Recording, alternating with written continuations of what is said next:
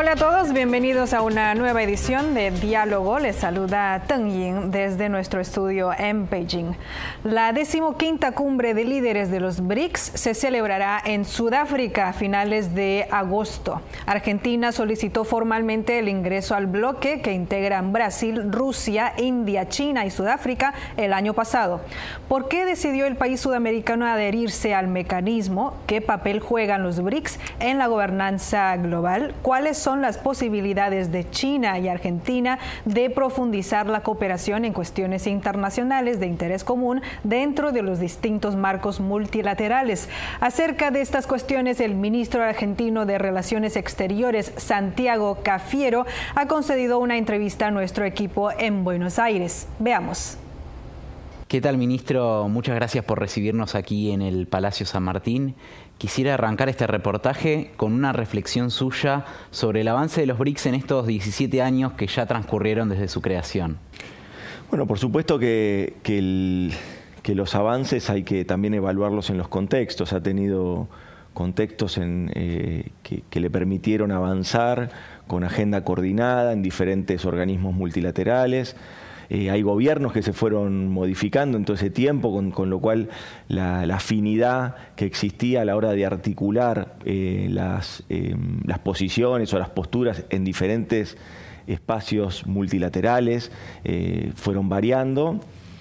Pero desde el punto de vista económico, lo que es innegable es el gran avance que han tenido los BRICS hay un gran avance en, diferentes dimensiones. Por un lado, en, la creación de un nuevo banco, de este nuevo banco de desarrollo, que, viene a, irrumpir en, un tiempo eh, donde se precisan nuevas herramientas de financiamiento multilateral, eh, sobre todo economías bueno, como la Argentina o economías en desarrollo, empiezan a precisar ese tipo de instrumentos para para generar infraestructura crítica necesaria para el desarrollo económico o también para financiar proyectos específicamente de cadenas de, o de cadenas de valor o de nuevos joint ventures en, cada uno de esos territorios.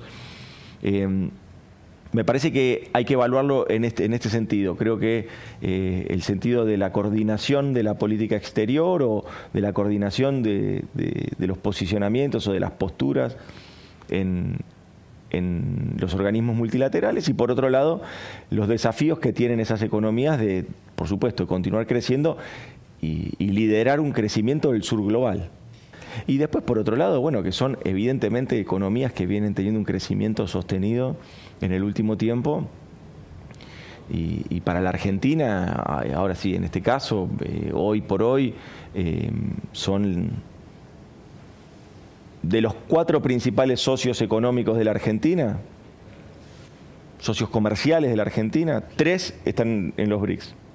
De los principales cuatro, o sea, ¿no? el primero es, el primero es este, Brasil, el segundo socio comercial de la Argentina es China, el tercero es Estados Unidos, si se quiere, como país individual, y el cuarto es India, digamos. El cuarto destino eh, que tenemos exportador nuestro es, es, es la India, con lo cual, evidentemente, la Argentina tiene hacia allí un, camino que debe recorrer, que debe, que debe trabajar en, todo este proceso de incorporación al grupo, que tiene que ver con lo económico y también tiene que ver con, por supuesto, aportar, que la Argentina le aporte a los BRICS una mirada también sudamericana, latinoamericana, eh, que se complemente con la mirada de Brasil.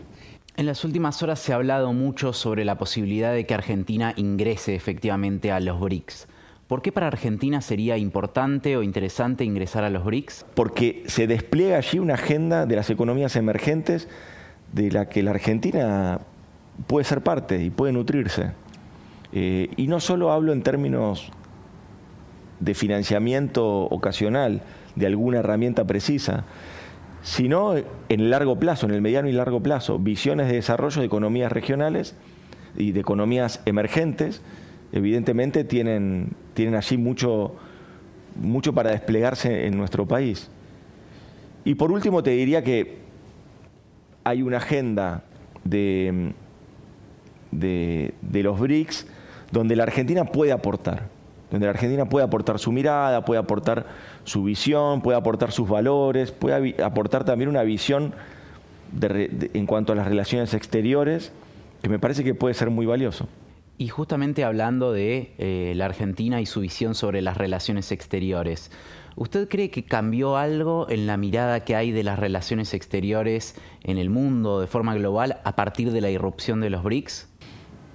no, creo que es un jugador que se ordena alrededor de economías emergentes, que se inicia como un proceso de eh, fijar pautas que tienen que ver con eh, fijar posiciones dentro del debate de organismos multilaterales vinculados a lo comercial, la Organización Mundial de Comercio, o vinculados a cuestiones eh, estrictamente económicas o financieras, que se inicia desde ahí y que después eso empieza también a constituir y a construir una, una mirada sobre el mundo que es una mirada desde el sur, desde las economías emergentes, desde, bueno, por supuesto con, con liderazgos claros, ¿no? Pero que, que, muchos países como los nuestros empiezan a ver con, con grandes posibilidades como para poder también participar en ellos.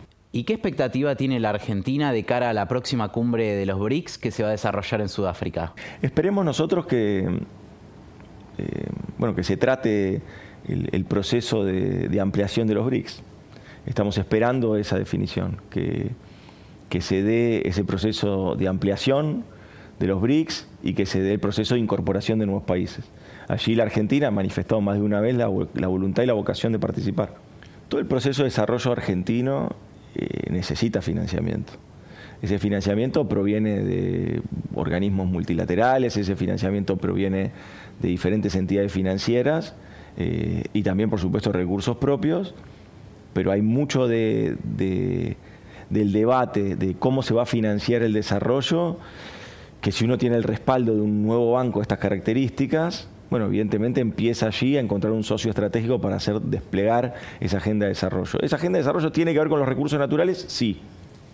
El litio, el cobre, los minerales estratégicos o la minería estratégica, la energía, el petróleo y el gas.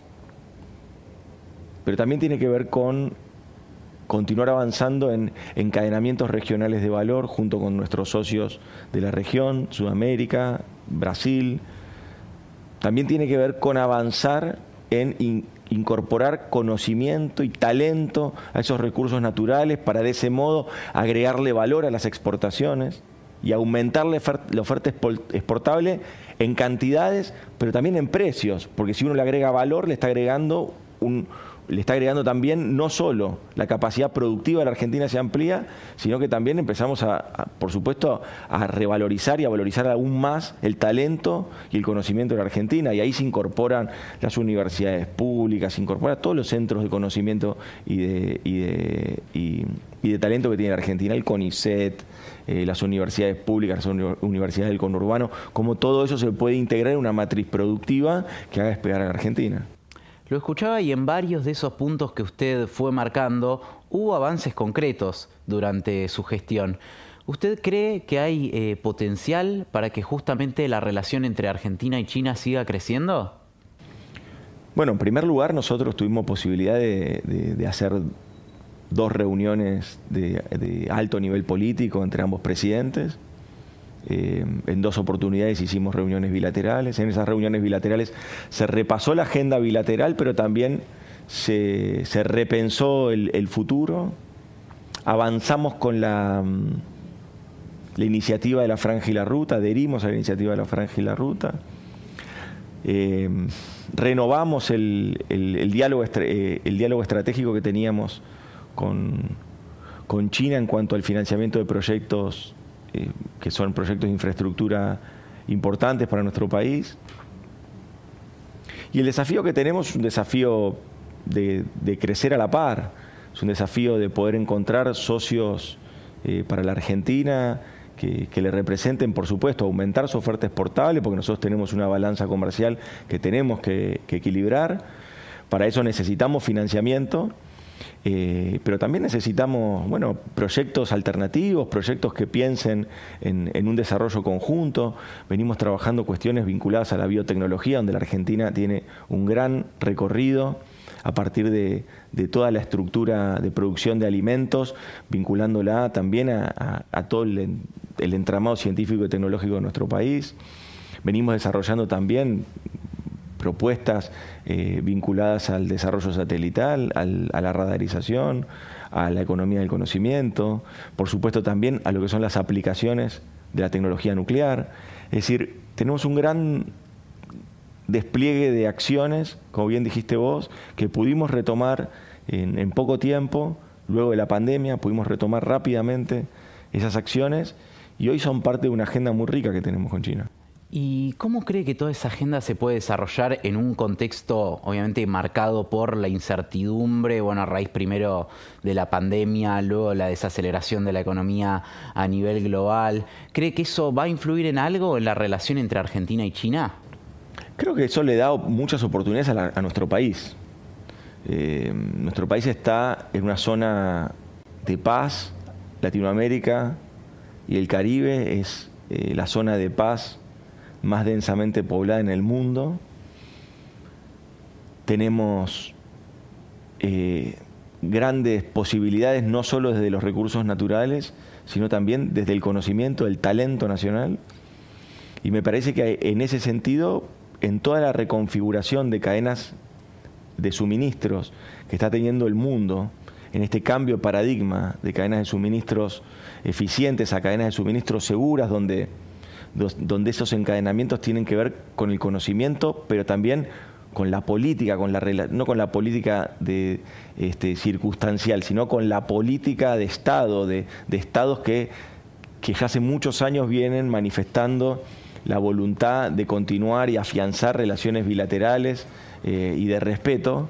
En ese sentido creo que tenemos grandes posibilidades de trabajar en conjunto, de que tanto aquí como, como en China se puedan desarrollar proyectos eh, cooperativos y, que eso nos represente, por supuesto, eh, no solo el intercambio de flujo comercial, sino el intercambio de conocimiento y talento, que es el, gran valor que tenemos hacia adelante. Usted marcó algo recién que me parece relevante, que es que América Latina es una zona de paz. China hace poco tiempo ha brindado su apoyo en una causa que es relevante para la Argentina, que es el ejercicio de la soberanía sobre las Islas Malvinas. ¿Qué importancia tiene a nivel estratégico el apoyo de un país como China en esta causa? Bueno, es muy relevante, es algo que, eh, China viene sosteniendo hace tiempo.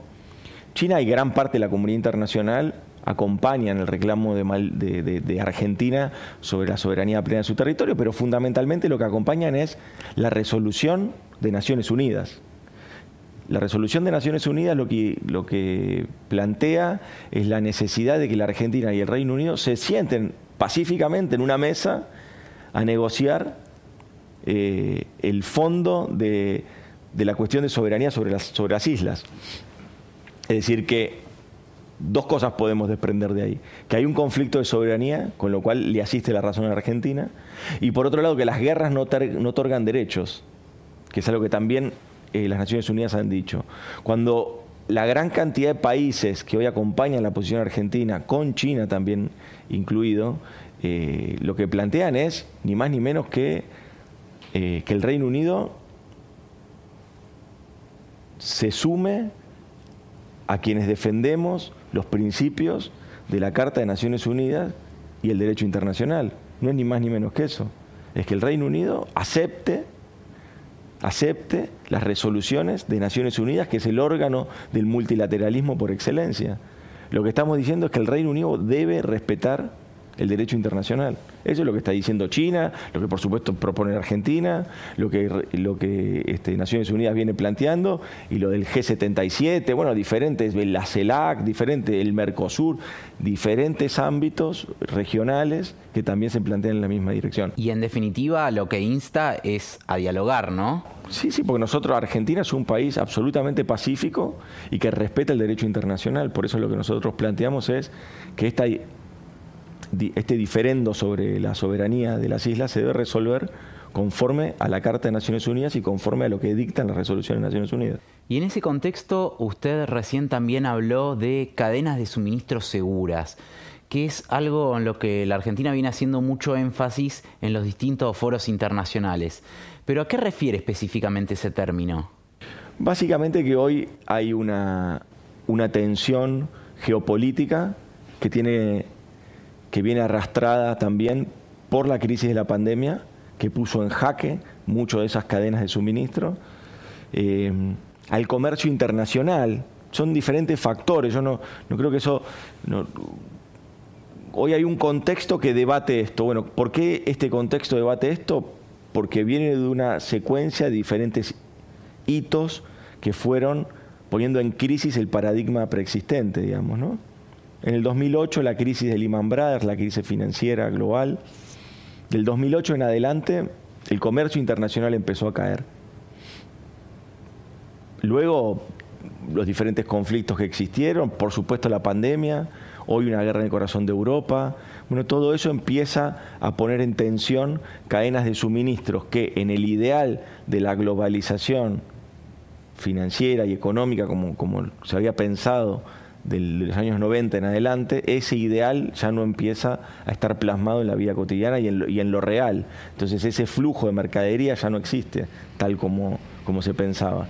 Hoy ese paradigma empieza a ser reemplazado por un paradigma que tiene que ver con definir e identificar zonas donde se puedan desarrollar estos suministros, estas cadenas de suministros, estos encadenamientos, y nosotros qué decimos, bueno, deben ser justas también esas cadenas de suministro, porque, porque los países que tenemos recursos naturales no queremos una política extractivista. Deben ser justas, ¿por qué? Porque deben generar trabajo en el lugar de donde se extraen esos recursos naturales. Este año se cumplen 51 años de las relaciones diplomáticas entre Argentina y China. ¿Qué evaluación hace de este ya más de medio siglo de relaciones diplomáticas? Bueno, la evaluación es la que tuvimos del año pasado, si se quiere, que es este, exactamente la, este, la misma y la oportunidad que, tuvimos de hacer esta reunión bilateral y que el presidente Fernández viaje eh, a reunirse con el presidente Xi eh, allá en China. Y para nosotros la, relación bilateral es, una relación que, lo que nos impulsa es a pensar los próximos 50 años de relaciones. Y ahí es donde vemos grandes posibilidades para la Argentina y para China también. Encontrar en, la Argentina un territorio absolutamente amigable y amistoso eh, a, todo el pueblo chino, no únicamente a, a quienes vienen a invertir, que por supuesto son muy bienvenidos, pero también a, quienes vienen a conocer nuestra cultura. Y lo mismo eh, los argentinos y argentinas que también están desarrollando negocios y estructuras comerciales allí en China y también que se enamoran de la cultura china. Ese es el desafío que tenemos para adelante. No es una relación estrictamente comercial o economicista lo que nos, lo que nos impulsa. Queremos un, una relación de respeto y también una relación que nos permita proyectar un futuro. Y el futuro no se proyecta únicamente aumentando el intercambio de mercancías o aumentando el intercambio comercial. El futuro se proyecta con, propuestas y con programas eh, y con hojas de ruta integrales que tienen que ver con cuestiones comerciales, pero que también tienen que ver con cuestiones culturales y de entendimiento y de hermanamiento de pueblos. Y se han fortalecido también los lazos culturales, ¿no? Recuerdo que en el último tiempo se han estrenado algunas películas argentinas en los cines de China. Bueno, en ese sentido también ha habido progresos. Sí, absolutamente. Bueno, y el fútbol hace su parte, ¿no? El fútbol, eh, ahora que la selección argentina también estuvo allí. Es decir, eh, gran parte de la, de la, eh, de la cultura argentina es parte, de, por supuesto, de su marca registrada, de su marca país, si se quiere. ¿no? Y, creo que todos los países tienen eso. Y para nosotros es motivo de orgullo que nuestras películas estén, eh, se estén enviando a, a, China y que entonces se conozca la cultura argentina.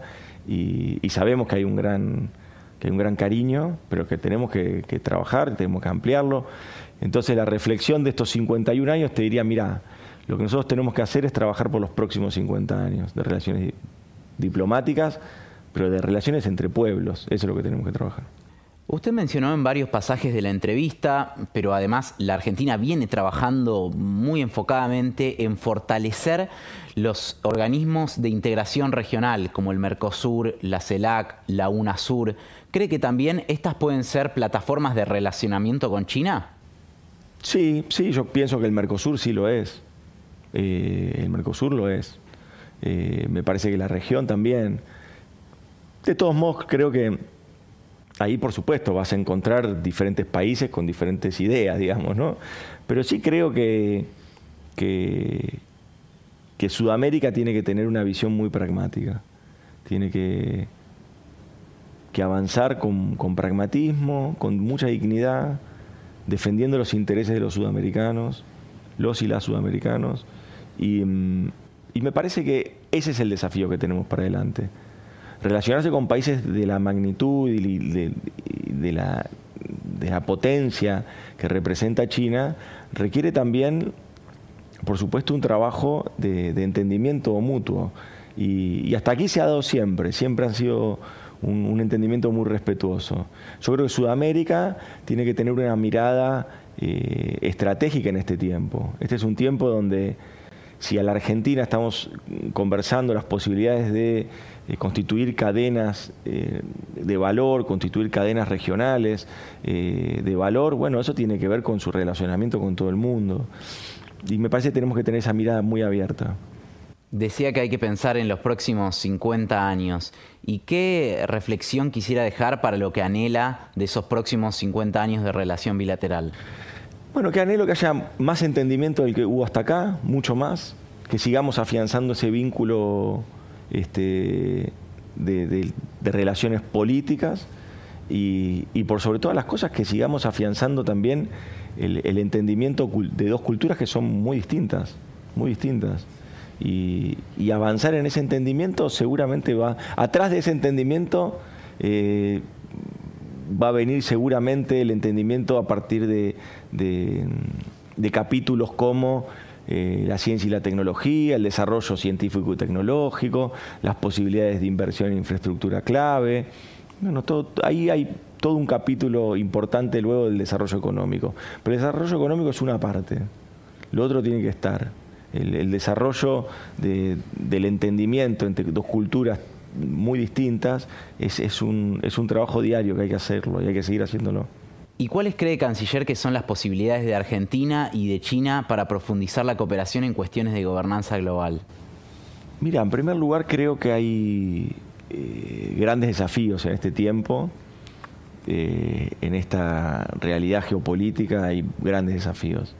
Es un mundo que está saliendo de una pandemia que es el fenómeno global, de impacto global del, del último siglo eh, entonces me parece que hay que poder analizar muy bien eso, eh, porque eso ha tenido impactos que todavía no se han resuelto.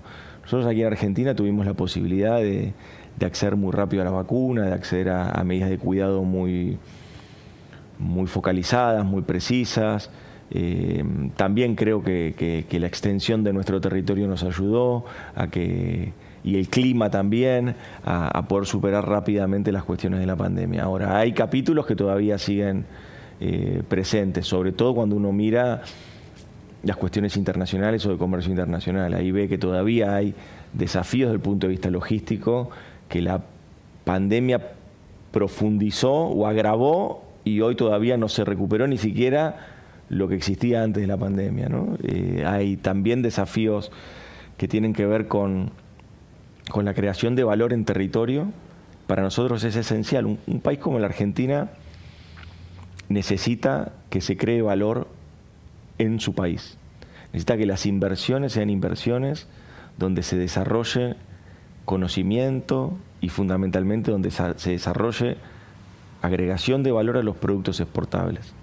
Y después, por otro lado, cualquier tipo de desarrollo económico que se haga joint ventures, es decir, donde, donde podamos eh, con socios, en este caso chinos, eh, poder desarrollar productos eh, en conjunto, eso también es un desafío colectivo que es sumamente interesante. la pandemia lo que trajo al, al, mundo fue un impacto transversal. Si bien en, en, algunos lugares impactó más que en otros, pero fue algo transversal porque nos tocó a todos. Bueno, todavía estamos saliendo de ese lugar. Bueno, y justamente en la pandemia hubo un punto de cooperación muy fuerte entre Argentina y China con la llegada de vacunas al país fabricadas en China. Sí, absolutamente, absolutamente. Ahí se vio bien cómo todo el desarrollo del sector farmacéutico eh, eh, chino eh, era absolutamente este, bien aceptado en nuestro país y después incluso empezaron, pero fíjate ahí, después de, ese intercambio, empezaron muchas iniciativas vinculadas al sector farmacéutico para generar esta cooperación y para generar negocios en conjunto entre el sector farmacéutico chino y el sector farmacéutico argentino. Es decir, allí también tenemos, eh, de, estas crisis se van generando también oportunidades y estas son oportunidades, oportunidades de caminar a la par de eso se trata.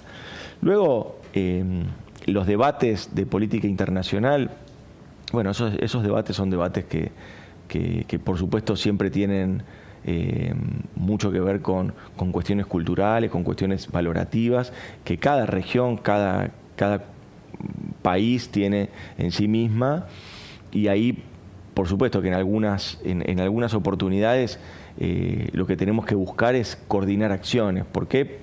porque hay mucho de, los organismos multilaterales que precisan de posicionamientos concretos y, que países como China, como, bueno, como Argentina, bueno, porque vemos atacado parte de, nuestra, de nuestro sistema productivo y en ese sentido necesitamos esas, esa fortaleza, fortalecer posiciones. Ahí hay una gran articulación y hay un gran campo de articulación. Pero esa articulación no se da eh, de antemano, digamos. La articulación la tenés que ir viendo, la tenés que ir construyendo ante cada uno de los temas y obstáculos que se te van presentando. Y pienso justamente en la articulación, recién hablábamos del tema de las vacunas, que fue muy importante durante la pandemia. Pero otro de los grandes hitos de esta administración ha sido la ampliación del swap, del intercambio de monedas, que además vino con la novedad de que se empieza a comerciar en monedas locales. ¿Qué importancia tiene esto y qué potencial ve usted en ese terreno? Bueno, es que justamente la Argentina tiene un, comercio muy importante con China, de hecho tenemos un déficit comercial muy grande, eh, y nosotros poder trabajar con esas monedas locales nos permite mm, no solo hacer un puente sobre el problema de dólares que tenemos ocasionalmente en nuestro país, producto de la sequía y, y producto del endeudamiento del gobierno anterior, sino también que nos permite generar un comercio mucho más fluido y mucho más eh, directo, sin tener que triangular con una moneda que no es ni la nuestra ni es de la de China. Lo mismo nos pasa con Brasil, nuestro principal socio comercial. Bueno, nosotros también tenemos un anhelo de trabajar en moneda local con nuestro principal socio comercial, que es, que es Brasil. Y esto no implica no trabajar más en dólares, ¿no? Todo lo contrario. Quiere decir que si, si, nosotros liberamos las tensiones en esos dos comercios, que son comercios muy importantes de la Argentina, bueno, vamos a tener menos tensión sobre, sobre el dólar estadounidense y eso es importante para una economía que debe sanearse. Claro, y además lo que puede traer es una reducción en los costos de las operaciones por justamente e, evitar esta necesidad de pasar por una tercera moneda. Exactamente, y ese es el desafío que tenemos para adelante. Eh, que es un desafío argentino, por supuesto, pero que también necesitamos del entendimiento eh, que no es únicamente porque tenemos eh, ocasionalmente una dificultad con el dólar ahora, digamos, sino que tiene que ver con una nueva visión de comercio internacional. Comercio internacional donde las monedas locales puedan fluir. En las últimas semanas se habló mucho de la posibilidad de una moneda conjunta de los BRICS y también hay otros bloques que están explorando esa posibilidad más allá de que se concrete o no. Son los desafíos que vienen, son los desafíos del futuro. Eh, avanzar en mecanismos creativos para poder eh, quitarle distorsiones a un comercio internacional que viene en caída. Un comercio internacional, como te conté anteriormente, del 2008 en adelante, que viene disminuyéndose. Bueno, hay que encontrar herramientas creativas para poder revitalizar ese comercio internacional.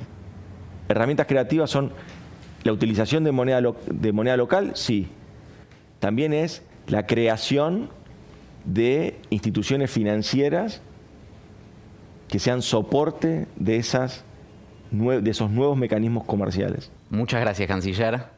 Muchas gracias también por el tiempo que nos brindó para poder abordar en profundidad, además, estos temas que son tan importantes. Gracias a